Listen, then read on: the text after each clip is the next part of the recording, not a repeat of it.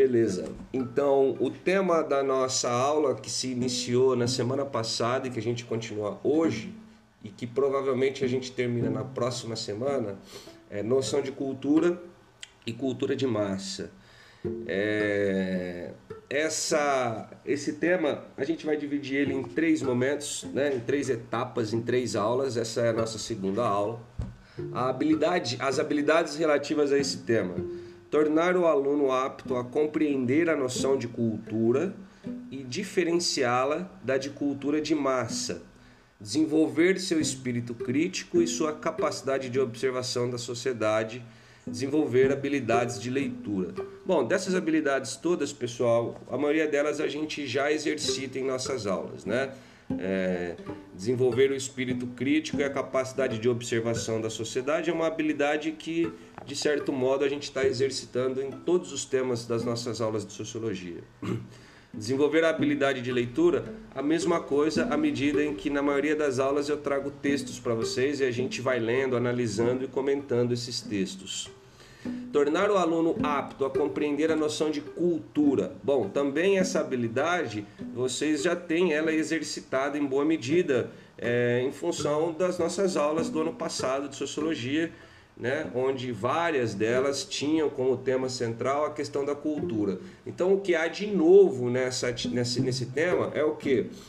Diferenciar uma ideia geral que vocês já têm de cultura da ideia de cultura de massa. Né? Então aqui quando a gente falar, quando nós falarmos de cultura de massa, e a gente vai entrar nesse tema na verdade na próxima aula, a gente está caminhando em direção a ele. Quando a gente falar de cultura de massa, então aí estaremos tratando de um conceito um pouco mais específico. Então a grande novidade, né, a, o, o, a ampliação do conhecimento de vocês nesse tema é, se dá pela nossa abordagem aí do conceito de cultura de massa, ok? E a gente vai chegar nele aos poucos. Então, na aula passada, eu iniciei a aula com vocês projetando algumas imagens, né? De uma mãe com uma criança, uma mamãe elefanta com seus filhotes, uma mãe macaquinha com seu filhotinho e a girafa com seus filhotinhos a gente ficou trocando uma ideia por um tempo, né, no sentido de verificar o que há de comum e o que há de comum, de incomum nas imagens. Vocês destacaram aquilo que puderam perceber, né?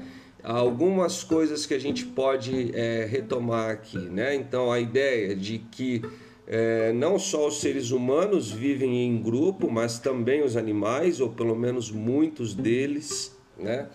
É, a, a, troca afetiva que a gente vê né, da mãe com o bebê também não é uma característica específica do ser humano, né? A gente pode notar aí em outras espécies, né, a mesma a mesma relação afetiva, né, ou relação afetiva semelhante, o cuidado, né? É, o que a gente destacou de incomum, de diferente, que distingue a, a, a imagem né, do, da, da mãe humana do, da imagem dos animais, é o link que a gente teve primeiro é o que? O fato da mãe estar com roupa, enquanto que os animais não estão. A partir daí a gente caminhou na direção do que nos interessava, que era o que? Por que, que essa mãe está de roupa? Né? Porque como um ser humano, ela é um ser cultural, né? E a vestimenta é um, um, um artigo, é um objeto é, cultural, né? Então, o fato dela estar vestida indica que ela faz parte de uma cultura e o fato dela estar vestida com esta roupa e não com qualquer outra indica, inclusive, que ela faz parte de uma cultura específica. Né? A partir daqui, nós avançamos com a leitura de um pequeníssimo texto para falar, né, é, para destacar mais uma característica é, distintiva do ser humano em relação às demais espécies animais. Né? Então ali nós falamos da, da, das abelhas no texto, né? O texto diz que as abelhas pertencem, é, as abelhas se organizam em grupo, né? As atividades elas são, elas são regidas por regras também, elas também obedecem a regras, elas também desenvolvem atividades específicas, tudo isso em semelhança com a condição humana. Né? A diferença é o que? É, que as, os animais, as abelhas, se relacionam com o seu ambiente sempre da mesma maneira. E o comportamento dos animais se altera apenas quando há alterações no ambiente. Né? É, não havendo essas alterações no ambiente, a tendência é que os animais continuem sempre tendo o mesmo comportamento. Né? É... Depois ali então pode-se dizer que as abelhas se adaptam ao meio ambiente e às alterações que nele ocorrem, mas não transformam o meio ambiente. A capacidade de transformar o comportamento e a natureza é própria do ser humano. Então aqui nós temos dois aspectos muito interessantes para a gente destacar, que a gente já sabe, a gente já falou deles em aulas no ano passado, mas que é sempre legal a gente colocar diante de nós para é, retomar a reflexão e, e viajar um pouco nessa, nessa, nesses aspectos, né? Então, diferente das demais espécies animais, o ser humano ele consegue transformar o seu comportamento, né? Ou seja, ele não se, ele não se comporta sempre da mesma maneira, né? Estando na dependência de uma transformação do ambiente para que ele transforme o seu comportamento. Não, o ser humano ele é capaz de assumir comportamentos variados e ele é capaz inclusive de variar os seus comportamentos ao longo de sua vida, né? Isso porque pelo fato dele ser um ser cultural, né? É, ele, ele tem a capacidade de adquirir cultura o tempo todo e na aquisição de cultura e de elementos culturais ele estará recebendo aí valores, ideias, ideais, hábitos, né? Tudo isso contribuindo para que ele seja capaz de transformar o seu próprio comportamento. Além disso, o ser humano também é capaz de transformar a natureza, né? Essa é uma outra característica do ser humano possível pelo fato de sermos seres culturais, né? É, e aqui eu lembro da gente ter discutido um pouco sobre linguagem, que é o que eu quero aprofundar um pouco mais com vocês hoje. Né?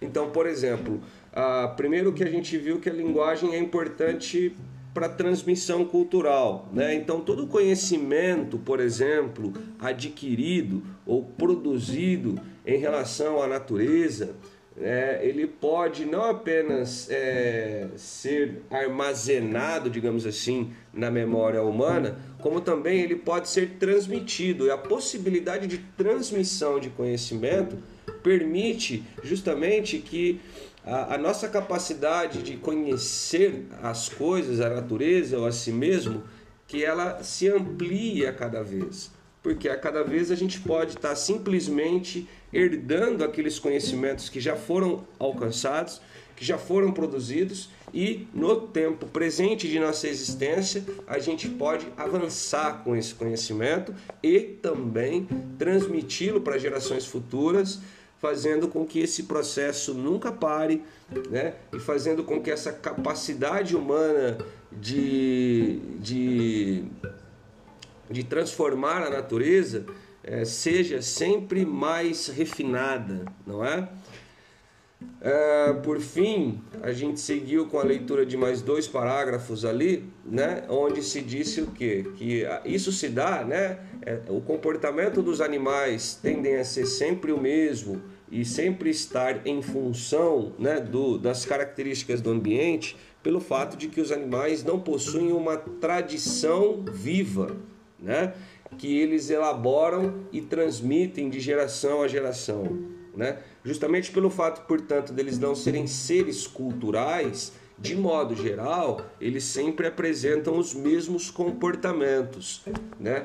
as variações comportamentais que, que a gente pode observar em alguns animais, elas estarão associadas à diferença de ambiente e às diferentes condições que o ambiente impõe né, a essa ou aquela espécie animal. Né? As, as, as eventuais pequenas diferenças que hajam entre eles, portanto, não resulta do fato de eles serem seres culturais que tenham aprendido né, coisas diferentes. Não, é apenas o ambiente que determina isso. Então, basicamente, pessoal, foi sobre isso que nós conversamos na aula passada, de uma maneira um pouco mais demorada, tranquila, né, na forma de um exercício de, de sensibilização. Gostaria de saber de vocês se ficou alguma dúvida ou se vocês têm algum comentário que vocês queiram acrescentar a isso que a gente já conversou na semana passada.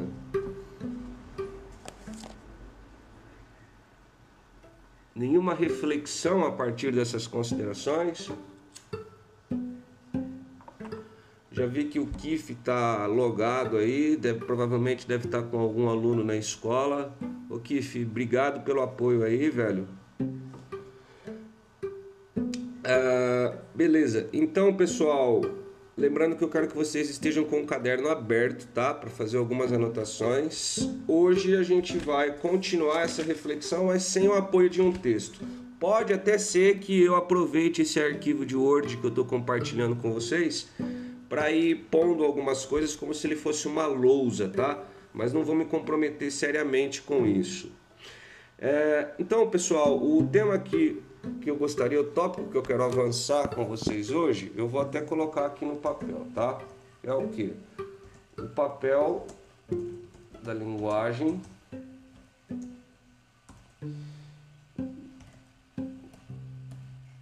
na transmissão cultural e os meios de comunicação de massa. Anotem esse tópico, pessoal, por favor porque é com vistas a, a, este tópico que a gente vai desenrolar a nossa prosa hoje, tá bom? É, então, é, considerando o que a gente é, conversou até aqui na aula passada, a gente pode dizer que o ser humano se difere né, dos animais por possuir cultura. Mas o elemento, o componente principal da cultura, aquilo que torna a cultura possível, né? E quando eu falo tornar a cultura possível, eu estou querendo dizer o quê? A possibilidade mesma de não apenas adquirir, né? a possibilidade de, de transmitir, né? Os conhecimentos, os hábitos, os valores, as ideias, né?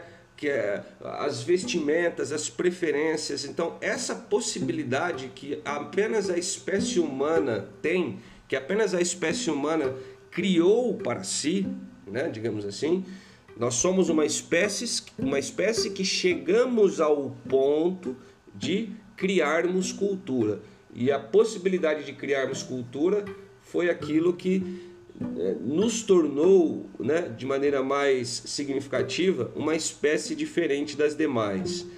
Pois bem, essa dimensão cultural e a transmissão que a gente faz e que a gente recebe né, desses elementos culturais, ela está ligada é, de maneira muito decisiva à, à rede simbólica que nós criamos para nós né? Ou seja, nós seres humanos, né, que, por exemplo, acreditamos ser seres pensantes, né? Geralmente a capacidade de pensar, ela é destacada por nós como outra característica que nos, que nos distingue das demais espécies animais. Mas mesmo essa capacidade de pensar, supondo-se que, que realmente somos seres que pensam, é, mesmo essa capacidade de pensar, de conhecer, ela só é possível porque nós estamos inseridos, enquanto seres culturais, nós estamos inseridos dentro de uma realidade simbólica. O que, que eu quero dizer com isso?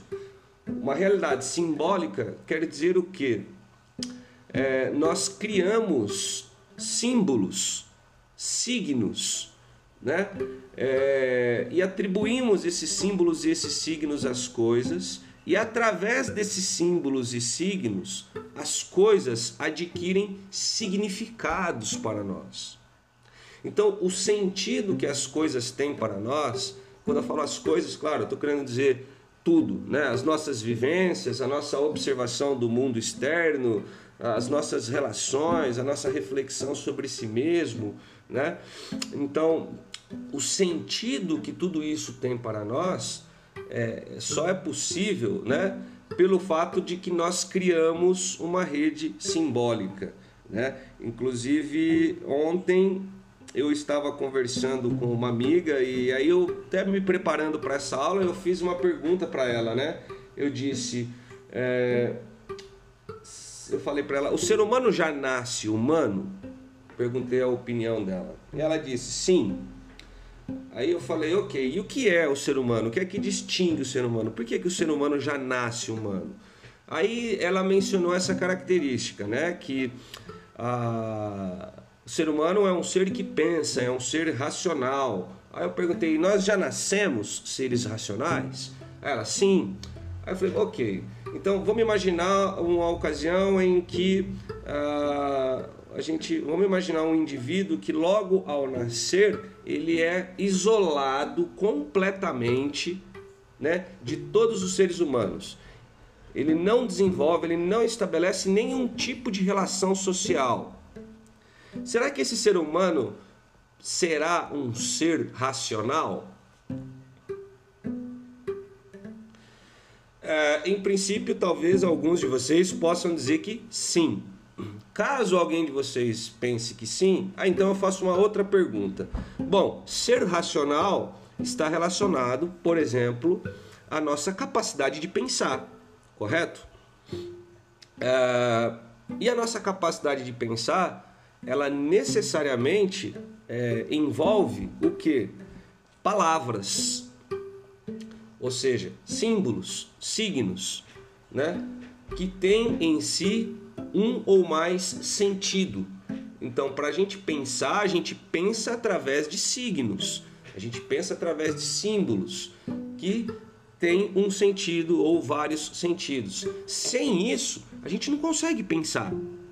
Ok, a questão é que esses símbolos e esses signos, que são os, os componentes, os elementos do nosso pensamento, seja quais forem os nossos pensamentos, eles são socialmente criados. Nós não nascemos com esses símbolos e com esses signos. Nós precisamos adquiri-los através do contato com o outro, através das, dos processos de socialização, de interação social.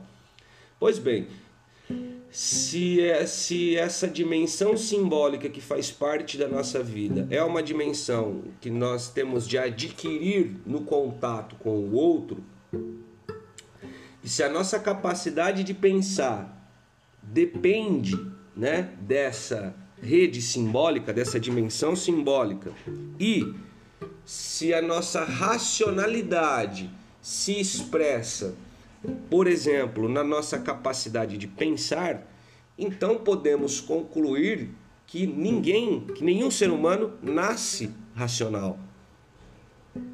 A própria racionalidade que a gente acredita ser uma característica inerente a nós é algo que nós desenvolvemos apenas a partir do momento e através das relações sociais que nós estabelecemos, por meio das quais nós adquirimos, né? Nós passamos, nós adquirimos, não, por meio das quais nós nos inserimos numa rede simbólica da qual a gente se apropria, né, da qual a gente faz uso, e a partir de então a nossa capacidade de pensar é estimulada, é desenvolvida, e com isso a gente vai se tornando seres humanos. Então, estou fazendo essa pequena, essa pequena não, essa longa é, viagem aqui com vocês sobre. É, eita. Sobre linguagem. Por quê? Primeiro, para que a gente perceba então que a nossa linguagem, e aqui não só a linguagem verbal, mas principalmente a verbal, né, que é a que a gente mais utiliza, é um componente é, muito, muito importante da nossa vida. Espera só um pouquinho, pessoal.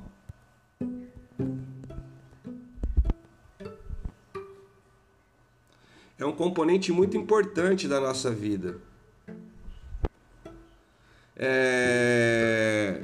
E além de ser um componente muito importante da nossa vida, é talvez a principal criação cultural que nós humanos fizemos. A principal construção cultural, por quê? Porque sem a linguagem, a própria cultura não seria possível. Porque o que é que caracteriza a cultura? A cultura, entre outras coisas, é aquilo que permite a nós, seres humanos, sermos uma espécie, sermos seres com uma enorme capacidade de se transformar, de se criar, de criar o novo. Né? Essa é uma das principais características do fato de sermos seres culturais. E justamente isso só é possível através da transmissão de cultura. Não adiantaria nada a gente ter lá né, um conjunto é, X de hábitos culturais, de valores e tal, e não sermos capazes de transmiti-lo. E essa transmissão geralmente se dá através da linguagem. Né? Então, o que, que a gente pode concluir né, de princípio e provisoriamente? Que é, por um lado, a gente pode dizer, é, nos tornamos humanos pelo fato de sermos seres culturais. Né? Quando nascemos, primeiro instante de nossa vida, é, tudo bem, a gente já está numa interação social. Né? A gente já está, por exemplo, em contato com a mãe e, na maioria dos casos, em contato com mais algumas pessoas que estão ali, digamos, auxiliando no parto e tal e tal. Ou seja, a gente já sai do útero já tendo relações sociais, estabelecendo, tendo uma interação social, né? Já há aí contato, já há aí aprendizado, né? Mas assim, podemos pensar também que nesse primeiro momento nós não somos propriamente humanos, no sentido de que nós não sabemos falar, nós não sabemos o significado de nada, né? A gente age, a gente se comporta muito, de maneira muito mais próxima de um animal do que de um humano. A diferença é que, uma vez estando no mundo, e estando submetidos né, a, a, a, interações sociais, a cada vez a gente vai aprendendo algumas coisas e esse aprendizado vai desenvolvendo e ampliando a dimensão cultural de nossas vidas e com isso a gente vai né, a cada vez se caracterizando propriamente como um ser humano. Então, a cultura, nesse caso, como nós sabemos, é um componente fundamental para a humanização, para o tornar-se humano, mas mesmo essa cultura, ela só, ela só consegue ter este efeito sobre a nossa existência pelo fato de que temos a linguagem, que também é cultura. Então podemos dizer que nós nos humanizamos principalmente através da linguagem. A linguagem é um componente muito importante, né? Através da linguagem são transmitidos, por exemplo, os mais variados padrões culturais. Só um segundo, galera.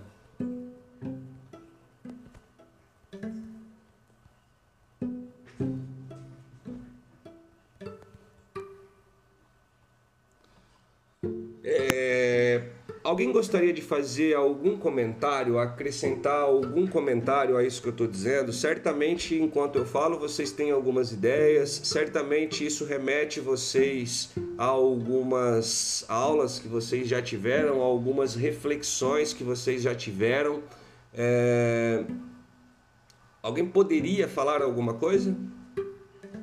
Ou até mesmo tirar alguma dúvida de alguma coisa que eu não tenha entendido? Sim ou não?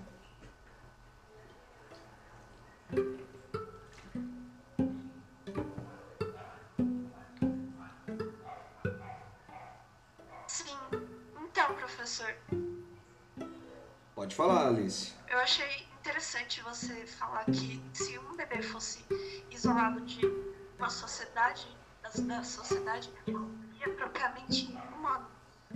Então, pegando o exemplo do conto do Mogli, se porque ele conviveu com os lobos, eu acho que isso não, não ia tornar ele menos humano do que alguém que conviveu em sociedade, porque ele aprende com, com os lobos. E ainda assim pensa em maneiras de sobreviver. Certo. Eu não... Isso é só um exemplo. Não tá, eu, eu, eu... confuso. Não, legal, legal você fazer um contraponto. Eu não conheço esse conto que você menciona. É, você destaca a capacidade de aprender a sobreviver, né? Foi isso que você destacou? Sim. Então, mas será que isso a gente também não vê nos animais? Porque assim, os animais também aprendem uns com os outros. Né? Eu estou aqui dizendo que a cultura e a linguagem é importante para a gente transmitir conhecimento e cultura e, portanto, para a gente aprender, mas eu não estou com isso querendo dizer que, portanto, só o ser humano aprende. Né? Os animais também aprendem.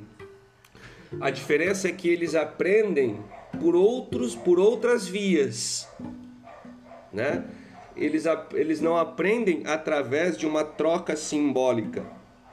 Eles aprendem, por exemplo, através da observação e da, da repetição daquele comportamento que ele observa. Ele não tem consciência daquilo. Por quê? Porque o ter consciência já é algo que envolve o que? Uma rede simbólica. Porque quando a gente tem consciência de alguma coisa, ter consciência de alguma coisa equivale a ser capaz de atribuir um significado a essa coisa. Né? Não faz sentido a gente ter consciência de algo que não seja ao mesmo tempo algo que faça sentido para nós, ok? Então, ter consciência pressupõe já é, a presença em nós de linguagem. Eu já vou ler seu comentário, Iago é, no caso de um ser humano, né, que fosse retirado do contato com outros humanos e que crescesse apenas em contato com outros animais, com certeza ele aprenderia algumas coisas com esses animais. É, existe o caso também de, de uma menina lobo, eu não sei o nome dela, né? Mas é um caso clássico e que ela adquiriu comportamentos semelhantes a de um, a, a de um cachorro, a de um cão, por exemplo. Ela aprendeu isso né? Mas isso não a torna humana. Porque esse aprendizado se deu através da repetição de um comportamento e não através da conscientização. É, é, ela não tem uma consciência simbólica daquilo que ela está aprendendo. Aquilo para ela não tem um sentido. Né? É uma repetição comportamental que se dá com base na observação do comportamento do outro. É uma mera repetição.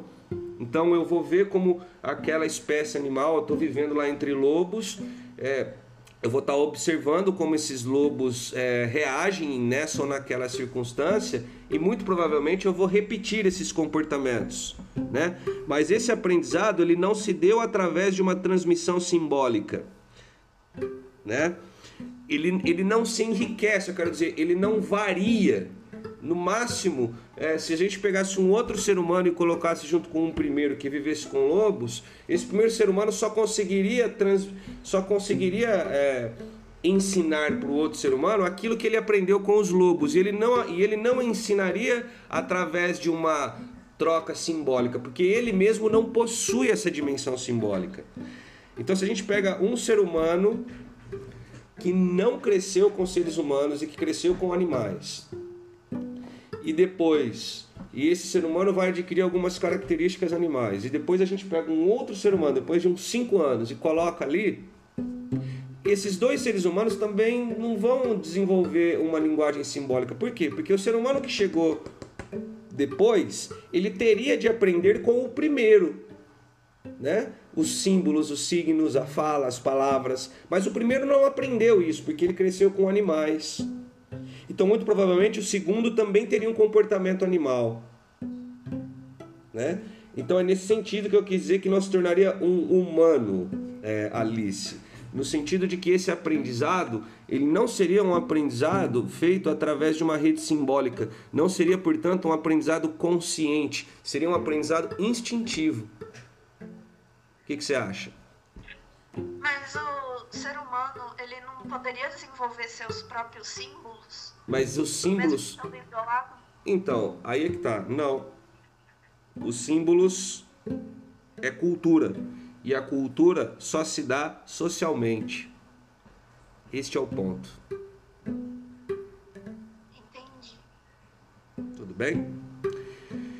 É, alguém mais gostaria de fazer alguma questão, algum comentário? Seja sobre a minha fala, seja sobre o exemplo da Alice. Beleza. Então, fizemos aqui até aqui uma sensibilização um pouco mais aprofundada sobre o valor e a importância da linguagem. Ah, tem um comentário do Iago, desculpe, Iago. Então o Iago disse lá: os animais também aprendem e podem até bolar estratégias para conseguirem alimento.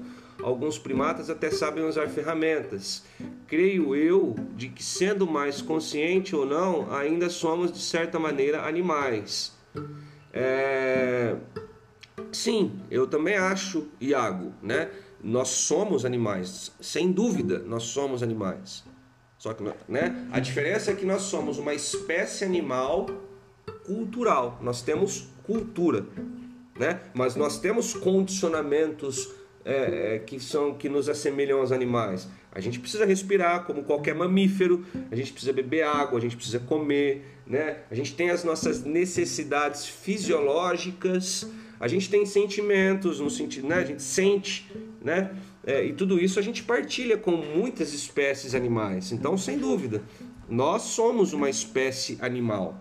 Né? A diferença é que nós somos uma espécie animal que se tornou uma espécie também cultural. E essa dimensão cultural da nossa vida nos torna uma espécie animal muito diferente de todas as demais.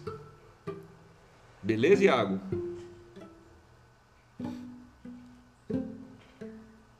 Eu vou avançar um pouquinho aqui nas nossas considerações e vou deixar aí para vocês refletirem sobre um tema que depois a gente vai retomar na nossa próxima aula, tá bom? Faltam aí cinco minutinhos para terminar a nossa aula. É...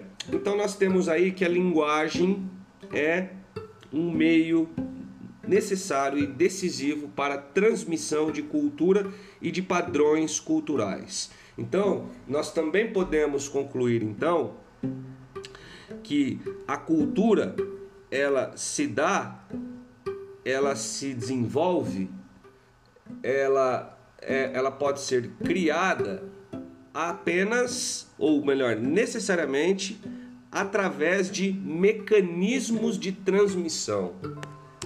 Então, mecanismos de transmissão é, outra, é outro conceito que a gente precisa anotar e ter em vista. Mecanismos de transmissão cultural. No caso aqui, principalmente, linguagem. Mas uma vez que a gente já está inserido numa dimensão cultural e que a gente já dispõe dessa linguagem, essa linguagem, essa rede simbólica na qual a gente está inserido e que, portanto, e que nos permite, como a gente já falou há pouco, transformar o nosso comportamento e a nossa realidade e que nos permite, portanto, criar o mundo humano, né? É, multiplica a gente consegue, através da linguagem e da cultura, multiplicar, né, criar sempre novos mecanismos de transmissão. E é aqui que a gente vai. É, é, esse é o gancho para a gente entrar na ideia de meios de comunicação de massa e também, para a próxima aula, de cultura de massa. Né? Então vamos pensar o seguinte: daquilo que somos, daquilo que é importante para nós, para cada um de nós, a nossa maneira de pensar, de sentir, de perceber, de agir. Quanto disso tudo é, nós desenvolvemos através dos mais variados mecanismos de transmissão cultural. Quero dizer, é, quantas coisas a gente aprendeu através da comunicação com família, amigos e colegas. Quantas coisas a gente, principalmente vocês, né, jovens, que fazem parte desde que nasceram de uma geração e de um momento histórico onde predomina a utilização de, de, de, de da, da, de redes sociais, por exemplo, mas a própria mídia, se a gente pegar gerações anteriores, né? uh, televisão, computador, rádio, jornal, revista, né? É, estes podem ser considerados meios de comunicação de massa, né? Então, é, mecanismos de comunicação de massa, rádio, TV, revista, uh, computador, celular, né, internet, portanto. Então vejam bem que o fato de sermos seres culturais nos permitiu transformarmos a natureza de tal modo a criarmos, a conseguirmos criar a partir dessa transformação da natureza mecanismos de transmissão como o rádio, a TV, o computador, o celular, entre outros. Ou seja, a gente multiplica esses mecanismos de transmissão.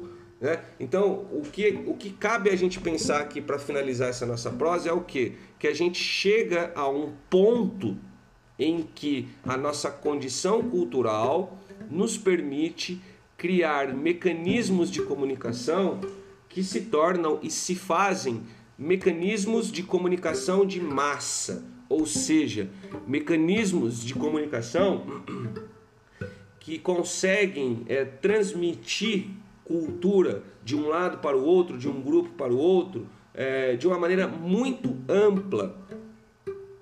Né? Por isso, mecanismos de transmissão cultural de massa. Né? Quantas pessoas assistem o Jornal Nacional? Quantas pessoas vê tantos e tantas matérias daquele blog, daquele meme, daquela pessoa? Quantas e quantas pessoas assistem determinada série? Quantas pessoas ouvem determinada música? Então a gente cria para nós mecanismos de transmissão cultural de massa, né? Que conseguem ter uma abrangência muito grande. Então, para a gente finalizar essa aula e a gente retoma na aula que vem, eu gostaria que vocês refletissem sobre Quais são os principais meios de comunicação de massa é, que vocês utilizam e que trazem para vocês aquilo que para vocês é o que há de mais importante na vida de vocês? Eu excedi um minuto da aula, né? Mas todos vocês aí têm valores, hábitos, crenças, modos de ser e de agir que para vocês são muito importantes. E aí eu deixo a pergunta para a gente finalizar essa aula. Por quais mecanismos de transmissão cultural vocês adquiriram esses valores, esses modos de pensar, esses ideais, essas maneiras de agir, de se vestir e assim por diante? Então deixo a vocês a sugestão dessa reflexão, tá bom? E na semana que vem a gente retoma essa aula entrando diretamente no conceito de cultura de massa, ok? Pessoal,